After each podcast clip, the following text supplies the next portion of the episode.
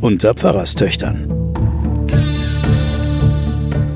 Die Geheimnisse der Bibel mit Sabine Rückert und Johanna Haberer.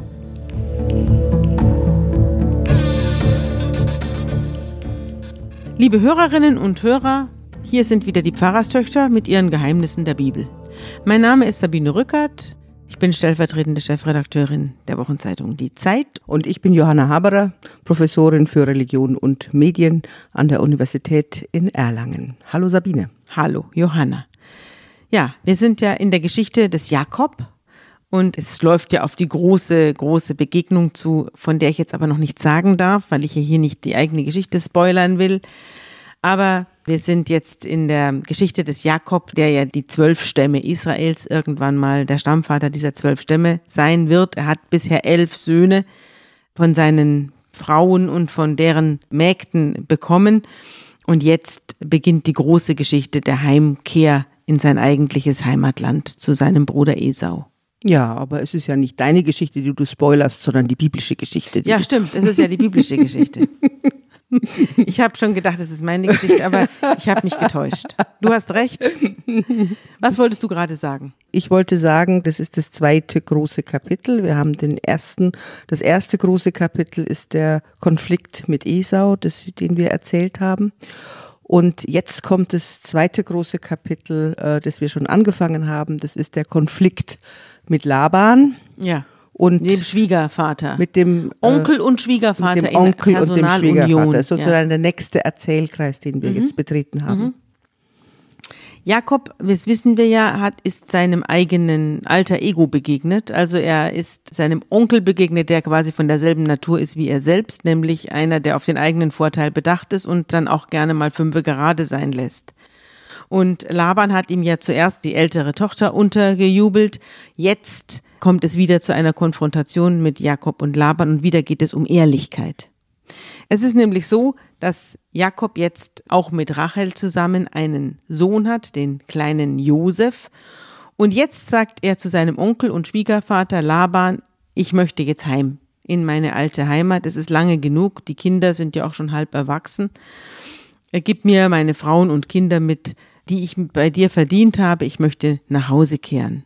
Und Laban sagt, was möchtest du als Lohn haben? Was möchtest du als Lohn mitnehmen für die Jahre, die du mir gedient hast? Und Jakob sagt, das wenige, das du hattest, bevor ich kam, hat sich gewaltig vermehrt und der Herr hat dich gesegnet für jeden meiner Schritte. Also ich habe dir mit meinem Segen, der auf mir lastet, äh, unglaubliches Glück gebracht und dementsprechend möchte ich auch entlohnt werden. Er möchte nämlich einen Teil der Herden mitnehmen dürfen, die Laban äh, durch das Zutun des Jakob bekommen hat. Dessen Herden haben sich offenbar erheblich vermehrt. Also Jakob ist ganz offenbar ein sehr erfolgreicher Hirte, ein sehr erfolgreicher, hochsozialkompetenter und sehr tüchtiger Mensch, der sehr viel erreicht hat für den Onkel und er möchte jetzt einen Teil dieser Herden haben. Ja, und Laban weiß das auch. Ja. Laban weiß genau, dass er profitiert und sozusagen Anteil nimmt an diesem Segen, an dem der Jakob Stück für Stück wächst. Also wir haben ja ihn gesehen, wie er an Kraft wächst und mhm. jetzt sehen wir ihn, wie er an Klugheit wächst, mhm. wie er Geduld bekommt. Wenn wir es wirklich als eine Entwicklungsgeschichte lesen, dann kann man sagen, es kommt sozusagen äh, zu dem kleinen Betrüger und Muttersohn kommt Stück für Stück die Selbstständigkeit, kommt die Entdeckung der eigenen Kraft, kommt die Entdeckung der eigenen Männlichkeit, kommt der, der eigenen Attraktion und jetzt auch natürlich der geschäftlichen Tüchtigkeit mhm. und wie es beim, bei der Viehzucht natürlich auch notwendig ist, den langen Atem und die Geduld. Mhm. Weil bis dann eine kluge Viehzucht sich dann bemerkbar macht und mhm. sichtbar wird, ja. dauert es Jahre. Ja. Und er macht den Vorschlag an seinen Onkel, dass er kurz gesagt, es wird jetzt sehr kompliziert und umständlich beschrieben. Man kann es gar nicht richtig verstehen mit den weißgescheckten und schwarzgescheckten und weißgesprenkelten und schwarzgesprenkelten. Also man kann es ganz einfach sagen. Er ja. sagt, teile deine Herde auf. Ja. Die, die einfarbig sind, nämlich die dunklen, die schwarzen, ja. die kriegst du. Und die und schwarz gesprenkelten auch. Also die schwarz gemustert sind, aber mit schwarz als Grundierung, die soll der Laban bekommen genau. und alles, was mit weiß gesprenkelt ist, genau. soll der Jakob bekommen. genau eigentlich ganz einfach äh, mit der Mendelschen Theorie äh, gesprochen, die Dominanten kriegt der Laban, Laban und die äh, Rezessiven. Rezessiven kriegt der Jakob. Ja. Das hat man damals noch nicht so genannt. Nein, aber, aber jetzt geht's los. Denn Jakob versucht das natürlich jetzt zu beeinflussen.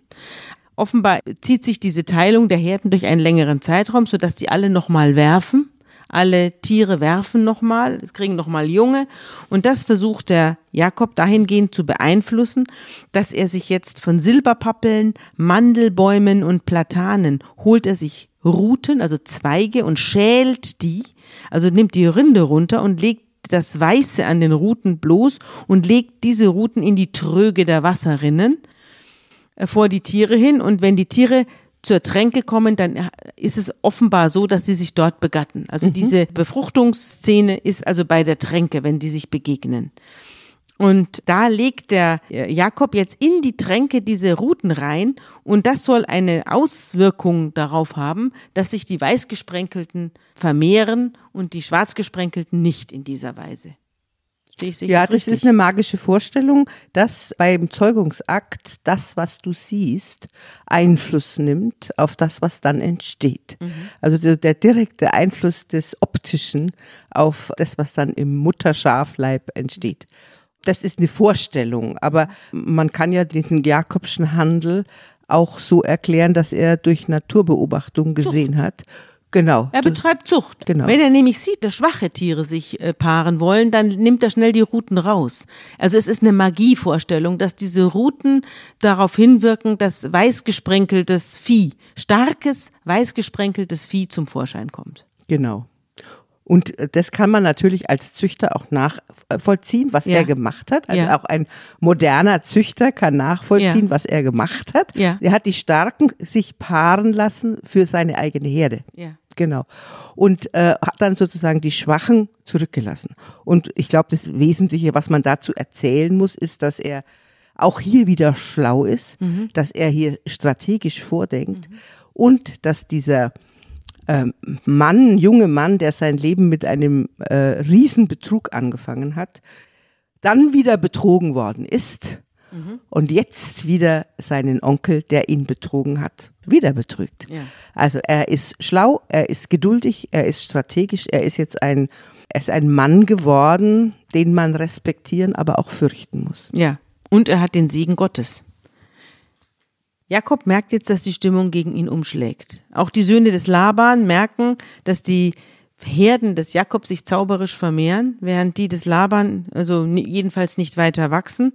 Und Jakob sieht dem Laban ins Gesicht und sieht an seiner Miene, dass der nicht mehr gut auf ihn zu sprechen ist. Also er sieht es ihm an Gesicht an.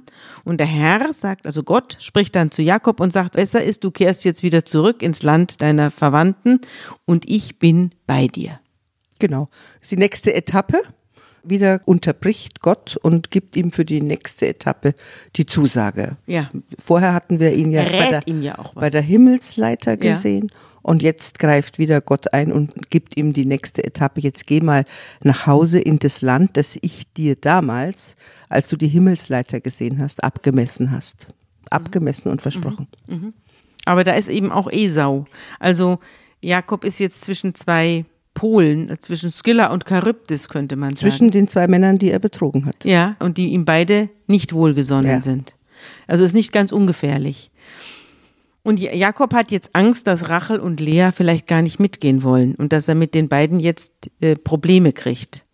Die sind zwar untereinander nicht gut aufeinander zu sprechen, aber offenbar schließen sie sich in, in bestimmten Gelegenheiten dann doch zusammen und halten dagegen.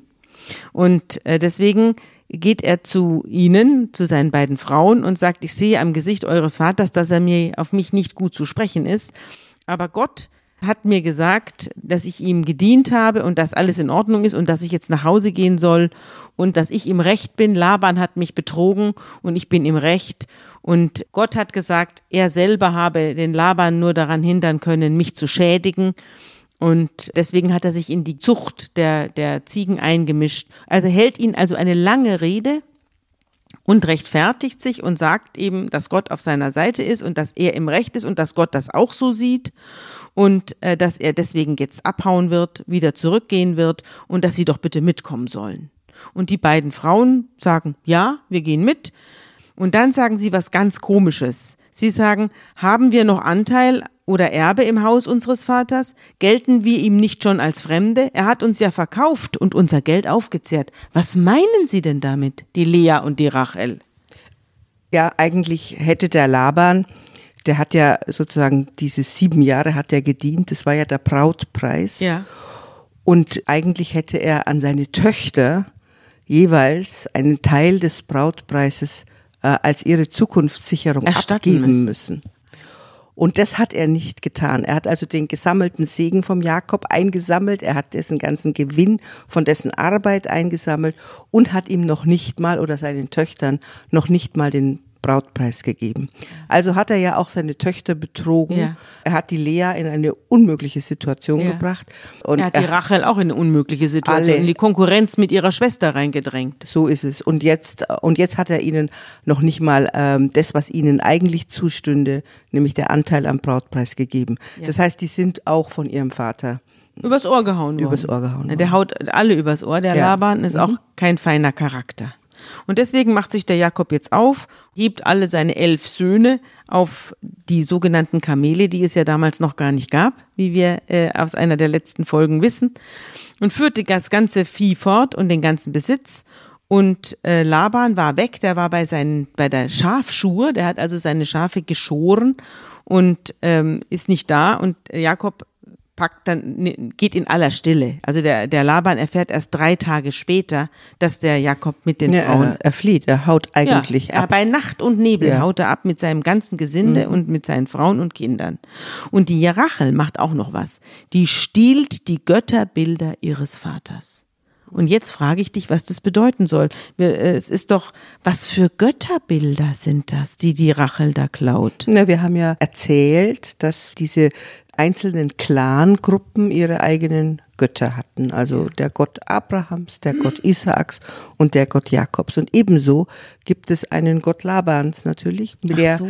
der mit dem ganzen Clan und damit natürlich auch mit den ganzen Ahnen Ah. äh, gegangen ist und der die Versicherung der Familie und der Zukunft des Clans ist. Also äh, sie, sie stiehlt die Götter Labans, wenn man so will. Wie, wie muss man sie Und, sich denn und vorstellen? die muss man sich als kleine Figuren vorstellen. Also Und das sind dann die Großmütter oder wer sind, soll das darstellen? Das sind Ahnengötter. ja. Ja. Also so Ähm, fast so animistisch. Und was du dann mitnimmst, Ja. ja. Ähm, ja, es sind ja so ein bisschen animistisch. Also äh, es kommt ne, noch mal ein bisschen eine andere Götterwelt mit rein, Ja. die aber auch zu diesem nomadischen, beduinischen Leben Ja. dazugehört, zu diesem Zeltleben, weil die kann man nämlich packen, in die Satteltaschen Ja, und reinpacken mitnehmen. und mitnehmen. die sind ganz klein Die sind und die klein. haben keine festen Ja, genau, haben keinen festen Tempel oder- Wohnsitz und Ja. haben keine, keinen Ort und haben auch keine, äh, ähm, keine steinernen äh, Felsen, wo sie draufstehen oder so, sondern die sind Götter zum Mitgehen. Ah, aber unser Gott, den, den gibt, da gibt es ja keine Götterbilder. Unser Gott, also dieser Yahweh, dieser El, der ist ja unsichtbar. Der, der, der Gott, der mit dem Jakob geht, Ja, der, der ist ist unsichtbar. unsichtbar. Ja, und äh, das ist ja auch ein bisschen eine spöttische Geschichte, Ja. muss man sagen. Ja. Der Laban wird jetzt nicht nur den Segen des Jakobs verlieren, Mhm. sondern bei ihm hängt sozusagen der Haussegen jetzt ganz schief. Ja. weil ähm, seine eigene Tochter, seine jüngste Tochter, Mhm. sich für das, was ihr angetan wurde, in gewisser Weise rächt. ja. Wahnsinn, ne? Was das für letztlich kaputte Familien sind, das muss man auch mal sagen. Also wir sagen immer, ja, da muss das Jugendamt her und so weiter. Und da ist einer bescheißt den anderen und man haut sich übers Ohr und macht sich fertig. Also schrecklich. Na gut, jedenfalls sind die nachts, äh, machten sie sich bei Nacht und Nebel auf die Socken und sie überqueren den Strom Euphrat, der, der Jakob und seine ganze Familie, und sie schlagen den Weg in Richtung des Gebirges Gilead ein. Und am dritten Tag meldet man also dem äh, Laban, dass der Jakob auf und davon ist. Da packt der Laban seine Brüder, also auch seine ganzen Kumpels, und jagt ihm sieben Tage lang nach. Im Gebirge von äh, Gilead ist er ihm schon ganz nahe, aber da erscheint ihm Gott in einem nächtlichen Traum und warnt ihn. Und ja, er warnt ihn nicht nur, sondern er bedroht ihn. Er droht, ja. Er sagt, hüte dich, Jakob, auch nur das Geringste vorzuwerfen. Und das ändert den Sinn des Laban, denn ein großer Held ist er auch nicht. Es, also Gott ist ja nicht sein Gott, sondern es ist der Gott des Jakob. Und Ja. der erscheint ihm nachts und warnt ihn und bedroht ihn. Und dann holt er den Jakob ein, als der gerade am Gebirge seine Zelte aufgeschlagen hat und erzählt ihm das. Wirft ihm erstens vor, was hast du getan? Du hast mich überlistet und meine Töchter wie Kriegsgefangene weggeführt. Warum hast du mir das verheimlicht? Und dann sagt er, ich wollte dir doch ein großes Geleit geben. Mit Pauken und Harfen wollte ich dich hinausgeleiten, aber du hast mir nicht einmal erlaubt, meine Enkelsöhne und meine Töchter zu küssen.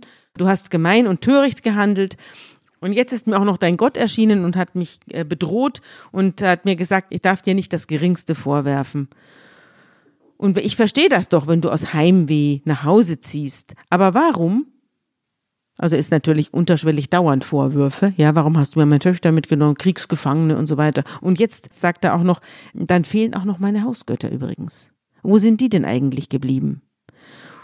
Und der Jakob sagt, keine Ahnung. Der Jakob weiß nämlich nicht, dass die Rachel die Hausgötter gemobst hat und sagt, bei wem du deine Götter findest, der soll nicht am Leben bleiben. Mhm. Er spricht also den Todesfluch über seine geliebte Frau aus, ohne Ja. es zu wissen. Ohne es ja. zu wissen. Und in Gegenwart unserer Brüder durchsuche, was ich habe und nimm, was dein ist. Denn Jakob weiß nicht, dass Rachel die Götter gestohlen hat. Es ist eigentlich also schon eine merkwürdige Situation, weil eigentlich war ja schon ausgemacht, dass er geht. Ja. Und eigentlich hat er zu Recht, aber wegen dieser bitterbösen Miene, äh, zu Recht heimlich, geht der Jakob. Ja. Was hat eigentlich der Laban jetzt für ein für ein Recht, dem jetzt nachzujagen, wie einem, der davongelaufen Ja. ist. Das ist Ähm, überhaupt eine Frage. Warum muss Jakob von Laban entlassen werden? Warum kann er nicht einfach seine sieben Sachen packen und abhauen? Ja, weil der Laban ist der Patriarch, das ist sozusagen der oberste Sippenherr. Und indem der Jakob geht, macht er sich selbst zum Oberherr einer eigenen Sippe. Und das, ja? was er mitnehmen Ja. will, das muss ihm der Laban sozusagen freiwillig eigentlich geben. Er hat es ihm ja schon aber gegeben. Also der Laban hat eigentlich keinen Grund, ihm sauer zu sein, außer dass er eigentlich ja Hinterlist hatte und ihn möglicherweise wahrscheinlich halten wollte, Ja. weil er natürlich diesen Segen halten Ja, wollte. weil er profitiert von ihm. Genau. Und die Töchter hat er bei sich und die Enkel und alles ist Ja, gemütlich. für den Laban war das alles super. Ja. Ja, super. Er hat also einen, der ihm alles die Arbeit macht, der ein Riesensegen ist für die, fürs ganze Haus, der seine Töchter geheiratet hat, der jede Menge Söhne hat. Genau. Also der Laban hat sich gedacht, ich leg mal schön die Füße hoch, hier ist es ja und hat vorgespiegelt, dass er ihn gehen ließe. Und als er dann tatsächlich gegangen ist, dann verfolgt er ihn aber wie einen, äh, Ja. der ihm gehört. Ja. Und in, inzwischen hatte der Jakob aber sich selbst sozusagen zum klaren Herrn gemacht, Mhm. ohne dass ihm das erlaubt wurde. Das ist vielleicht der einzige Punkt, wo Mhm. der Laban sozusagen nach damaligem Recht Recht hat. Ja. Mhm. Ja, und jetzt kommt aber äh, die ganz spannende Szene, die Ja. Frage, äh, muss Rahel sterben oder nicht? Ja. Und jetzt, das hören wir uns jetzt an.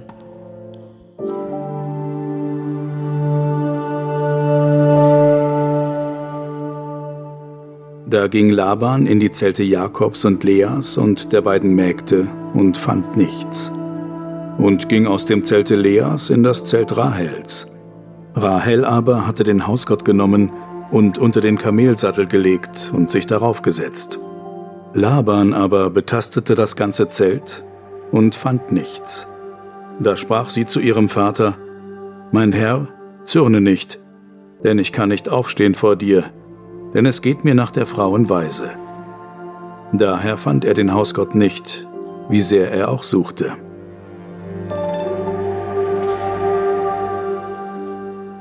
Also die Hausdurchsuchung ist es Ja, jetzt. die eine richtige ha eine polizeiliche Hausdurchsuchung. Ja. Was ist hier los? Wo sind die Götterbilder?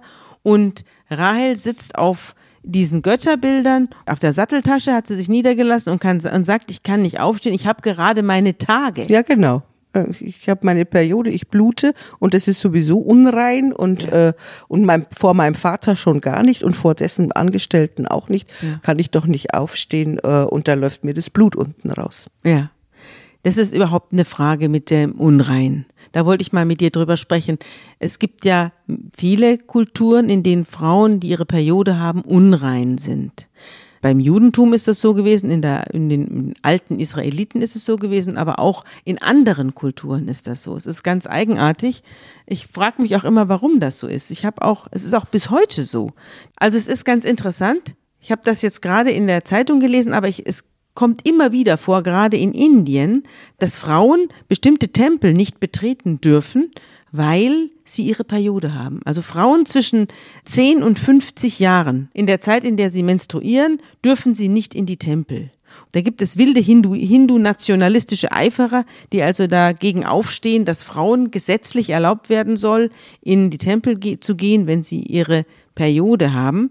Und es gab kürzlich eben auch Bilder und Videos zu sehen im Netz von unzähligen indischen Frauen, die nebeneinander stehen manche Männer sind auch dabei, und die bilden eine Kette des Protests dagegen, dass Frauen während ihrer Periode nicht in die Tempel dürfen. Eine sehr lange Kette soll es gewesen sein. Die Rede ist von mehr als 620 Kilometern quer durch den indischen Bundesstaat Kerala. Hunderttausende haben sich aufgereiht, mindestens. Die Times of India schreibt von fünf Millionen Frauen.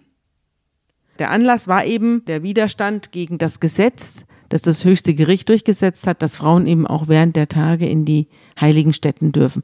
In der Bibel kommt das ja immer wieder vor, dass Frauen, während sie ihre Tage haben, alles Mögliche nicht machen dürfen. Kannst du dir das irgendwie erklären?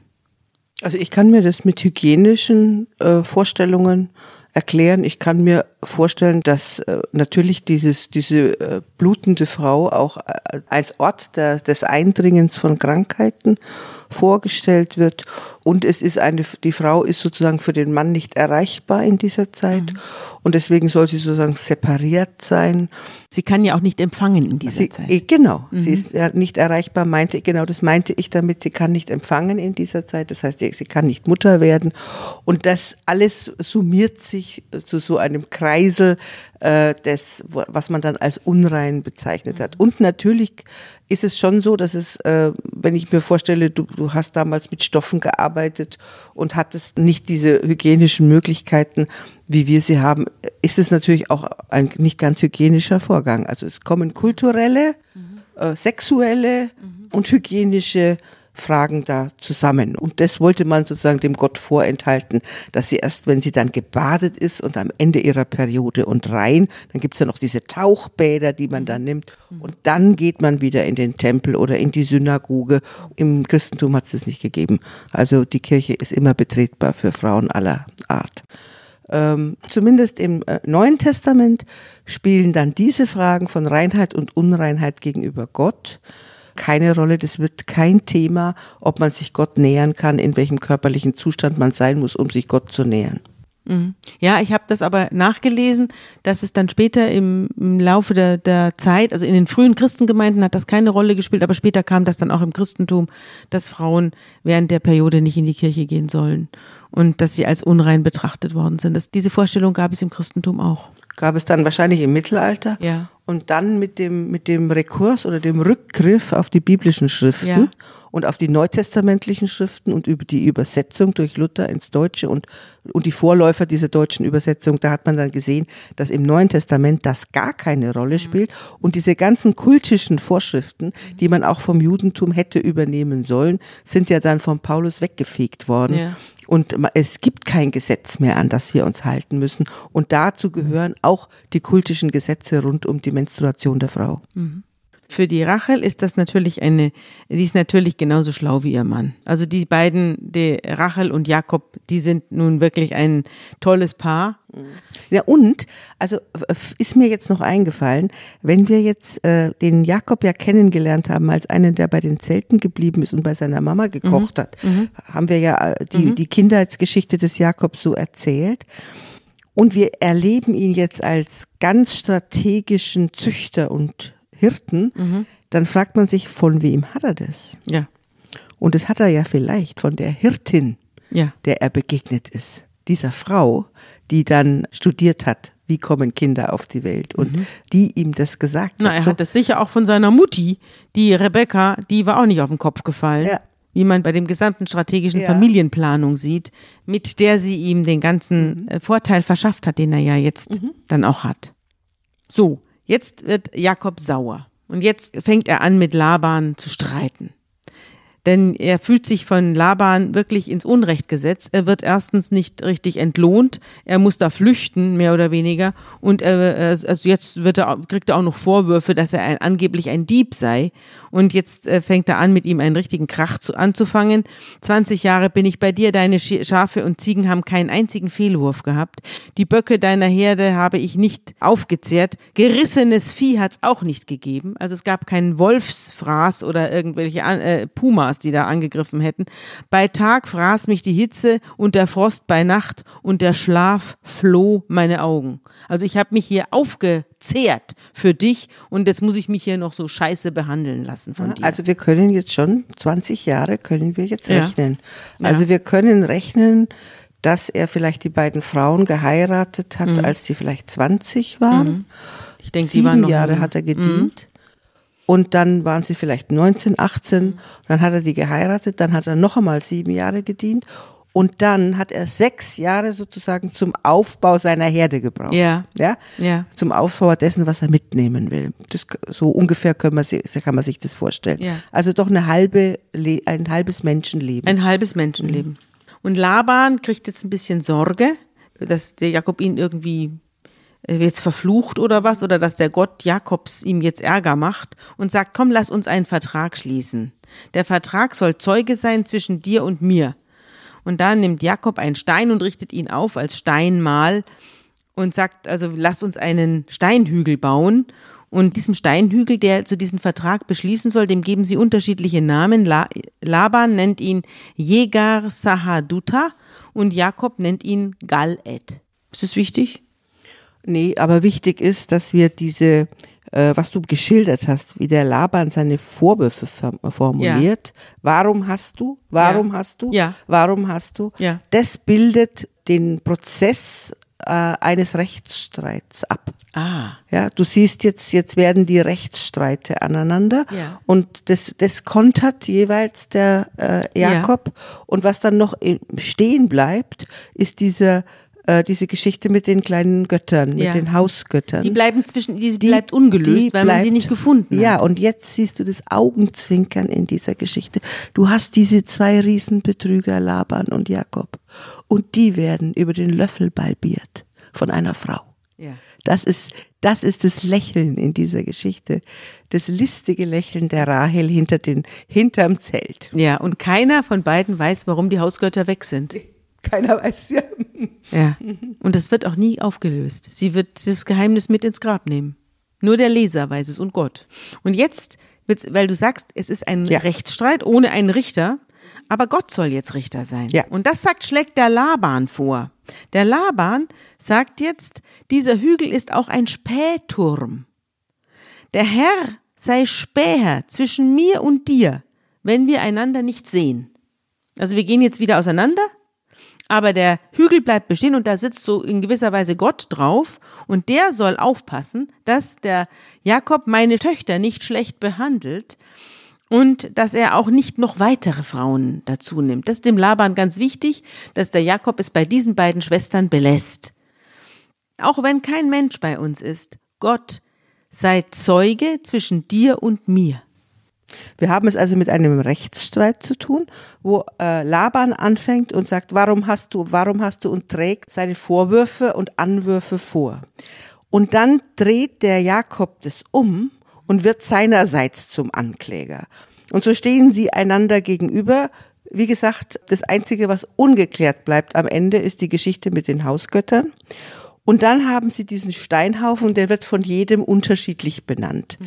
In jedem Fall aber ist dieser Steinhaufen sozusagen der Zeuge der zwischen beiden steht. Der steinerne Zeuge. Der steinerne Zeuge, der vor Gott aufgebaut wird und sowas wie eine Warte ist, nach dem Motto, von dort aus wird geguckt, ob das Recht eingehalten wird. Das ist ja interessant. Aber Gott wird jetzt auch als Späher, als Spion. Genau. Der hat eine neue Rolle bekommen. Ja. Er ist ja schon alles Mögliche. Brautwerber ist Ja. er auch schon gewesen. Ja. Dann ist er Züchter gewesen. Ja. Jetzt ist er Späher. Und ich weiß noch, wir hatten doch beide eine alte Tante, die 108 Jahre alt geworden ist und die furchtbar fromm, aber auch wahnsinnig verklemmt war und die uns immer gesagt hat, Gott sieht alles. Weißt Ich glaube, die Erfahrung haben sehr viele Menschen gemacht. Ja. Es ist eine, äh, das ist ja eine Gottesvorstellung, die auch als Drohkulisse oft an Kinder und Ja. Jugendliche weitergegeben Ja. worden ist. Nach dem Motto, auch wenn wir nicht hingucken, Ja. Gott sieht alles, Gott sieht, wenn du äh, deine Freundin küsst, Gott sieht, wenn du onanierst, Gott sieht was auch immer. Ja. Und dann wurde Gott sozusagen als Zwangserzieher Ja. äh, bei, zur, zur Wenn Seite gezogen. keiner aufgepasst hat, Gott hat es auf jeden Fall getan. Ja, das ist, finde ich, eine ganz schlimme Gottesvorstellung. Nicht aber, wie sie hier steht, weil hier achtet Gott auf das Recht. Also er achtet dann darauf, dass der Jakob sich daran hält, dass diese zwei Frauen seine einzigen bleiben. Und er achtet darauf, dass der Laban die Grenze nicht überschreitet In- und die Grenzen einhält. In gewisser Weise dreht ja sozusagen Laban jetzt Gott um. Also er ist jetzt nicht mehr der, der Gott Jakob, sondern er ist der Aufpasser Jakobs. Er ruft den fremden Gott, also den Gott Jakobs an und sagt, du achtest darauf, dass der hier keinen Unfug treibt mit meinen Töchtern. So ungefähr, ja. Es erinnert mich die Geschichte an einen berühmten Architekten. Der heißt Egon Eiermann. Kennst du den? Vom Namen her, ja. Ja, Egon Eiermann ist ein ganz berühmter Architekt der Nachkriegszeit gewesen, ist 1904 geboren und äh, hat dann in der Nachkriegszeit ja die berühmte berühmte Gebäude in Deutschland auf äh, Regierungsgebäude und so weiter gebaut. Unter anderem hat er gebaut die neue Kaiser Wilhelm Gedächtniskirche am Breitscheidplatz. Genau, daher kenne ich's, ja. Ja, genau. Das ist ja die alte Kaiser Wilhelm Gedächtniskirche, die durfte er nicht abreißen, hätte er gern. Und dann hat er daneben diese blaue, aus blauem Glasbaustein, diese wunderschöne Kaiser Wilhelm Gedächtniskirche, die hat Egon Eiermann gebaut. Dass er darüber einen Herzinfarkt bekommen hat, weil er sich so aufgeregt hat, das wollen wir jetzt mal beiseite lassen.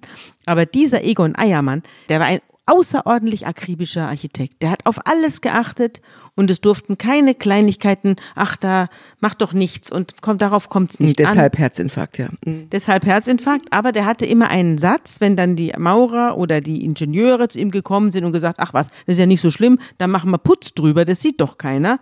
Dann sagte Egon Eiermann immer, Gott sieht es. Gott sieht es. Und deswegen reißen wir jetzt die Mauer wieder auf und verlegen diese Rohre richtig. Ja, wahrscheinlich, weil er eine Kirche gebaut hat.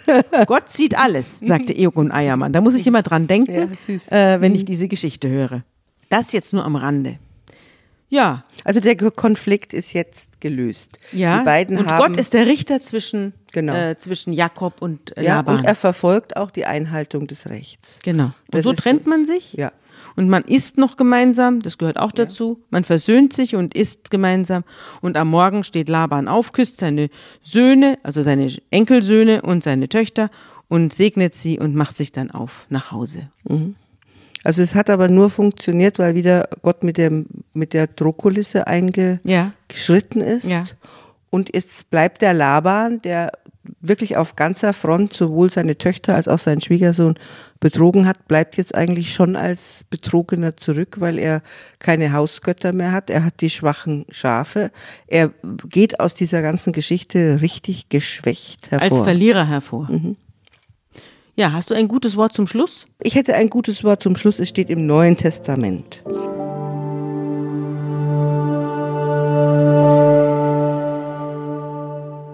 Siehe, ich sende euch wie Schafe mitten unter die Wölfe. Darum seid klug wie die Schlangen und ohne Falsch wie die Tauben.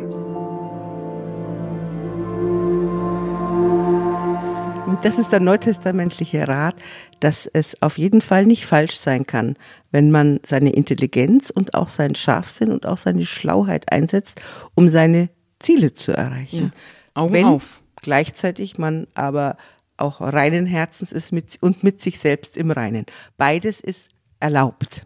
Also Vielleicht- hin, Hinterlist im Guten. Ja, So, jetzt wollen wir, es bleibt uns nur noch übrig, uns zu verabschieden und wir lassen jetzt den Laban dahin ziehen und den Jakob weiterziehen und begegnen ihnen in 14 Tagen wieder. Und dann kommt es zum absoluten Höhepunkt der Jakobsgeschichte, aber den wollen wir jetzt nicht verraten. Tschüss!